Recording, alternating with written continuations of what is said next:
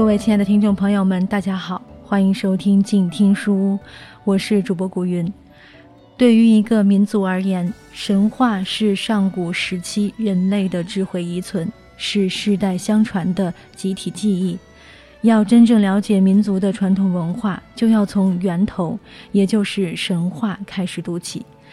那么，从今天开始，古云将和大家一起来阅读到这一本由北京大学出版社出版。严优所著的《诸神记》。首先，让我们从本书的序言一起开始阅读。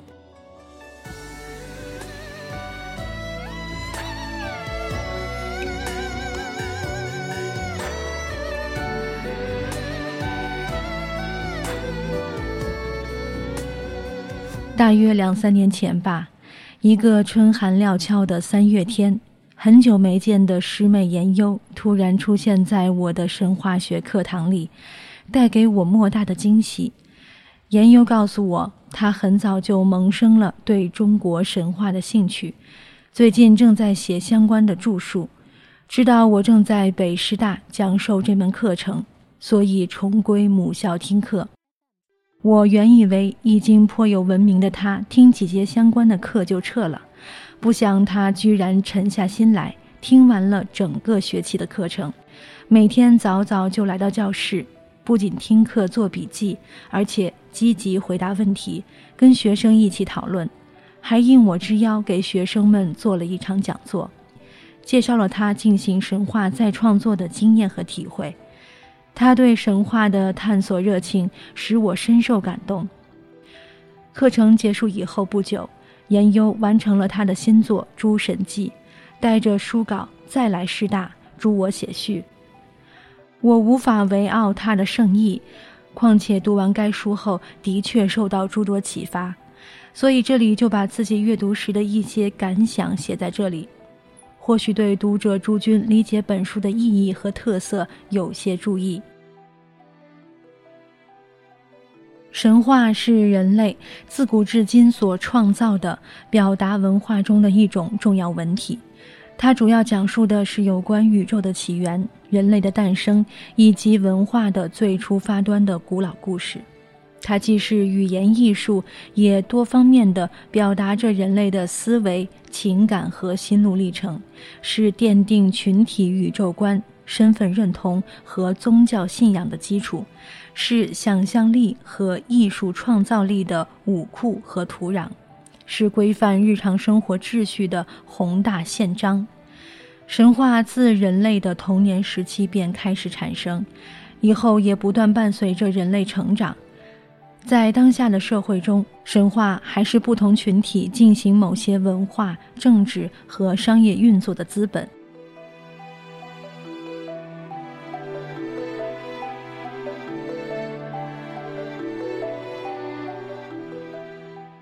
世界上很多民族都拥有自己丰富多彩的神话，其中有的神话较早就经历了系统化的过程，形成了较为完备的神话体系。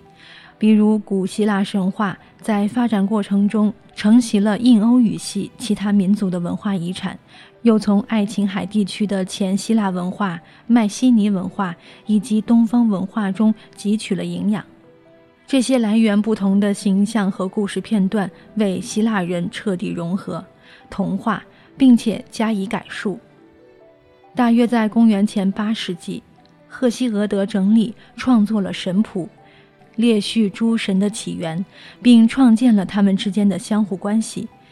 这一神谱既是民众信仰的反映，也得到了官方的认可，而为广大中国读者所熟知的。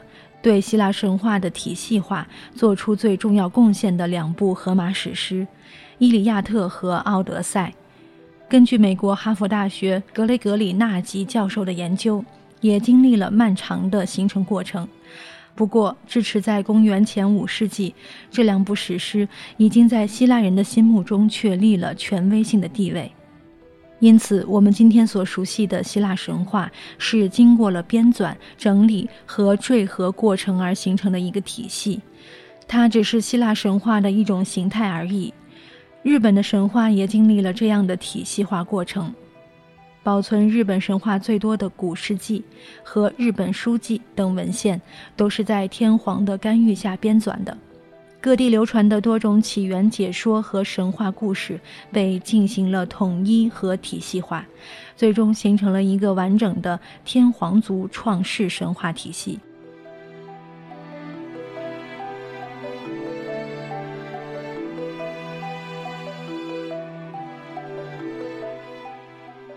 可是有民族的神话一直没有经历这样彻底的、比较稳定的系统化。中国神话即是其中之一。且不说中国有五十六个民族，这些民族往往有各自不同的神话。即便是在汉民族中，有机统一的、普遍公认的神话体系也从未存在过。以古代汉语形成记录的古代神话，常常分散地出现在各类经史。子集中，甚至也出现在著书、类书和古籍译文里。这些技术往往简约片段，甚至经常语焉不详。即使在《山海经》和《楚辞》这类技术神话比较丰富的典籍中，对神话的技术也常常是零散的、片段的，一鳞半爪，有时令人难明究竟。比如《山海经·大荒西经》中说。有神识人，名曰女娲之长，化为神，处力广之野，横道而处。至于女娲之长为何如何化作了神人，他们为何在力广之野横道而处，记录中完全没有解释，凭读者自己去思量。有时同一个神话叙事分散地出现在书中的不同地方，比如夸父追日的神话。在海外北京和大荒北京中都有记述，而文字也有不小的差异。面对中国神话存在的非体系化的困扰，中国历代知识分子曾不断想出各种办法，力图实现体系化。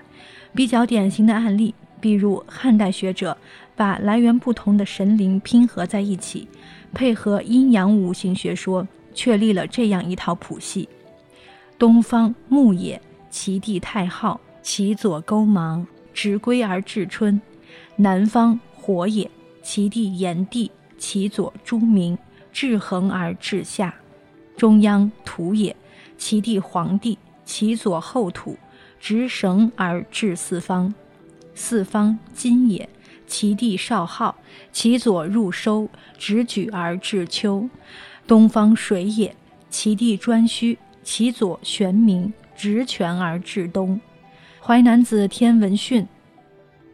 南宋的时候，一个叫罗密的文人曾写作了一部录史，杂取旁收，将众多文献中驳杂、本来并无太多关联的神话传说等搜集到一起，加以排列，力图做完完整的上古史。二十世纪中期以后，中国神话的体系发展尤为迅速。期间，著名神话学家袁珂用力最多。他著写的《中国古代神话》《中国神话传说》《中国神话通论》等书，均致力于对散见于浩瀚的古文献中的神话搜集归类、考辨订正、连缀解说，进而把古神话构建成为一个有体系的整体。他的著述为中国神话的体系化以及神话知识的普及做出了巨大的贡献。但是，尽管如此，有机统一的中国神话体系迄今并没有建立起来。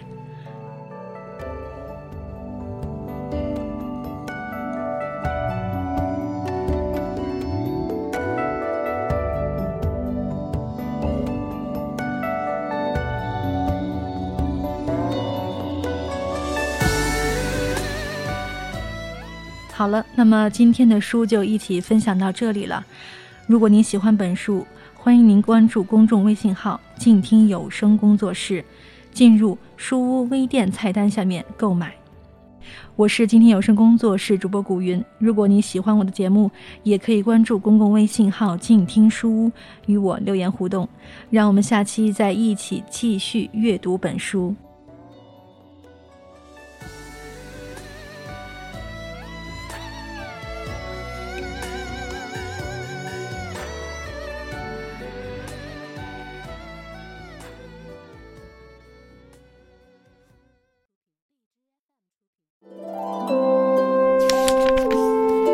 读书是我们了解世界的方法，也是我们每天最好的娱乐。每读一本书，都是一次修行。静听书屋，陪你在每一段向往阅读的路上。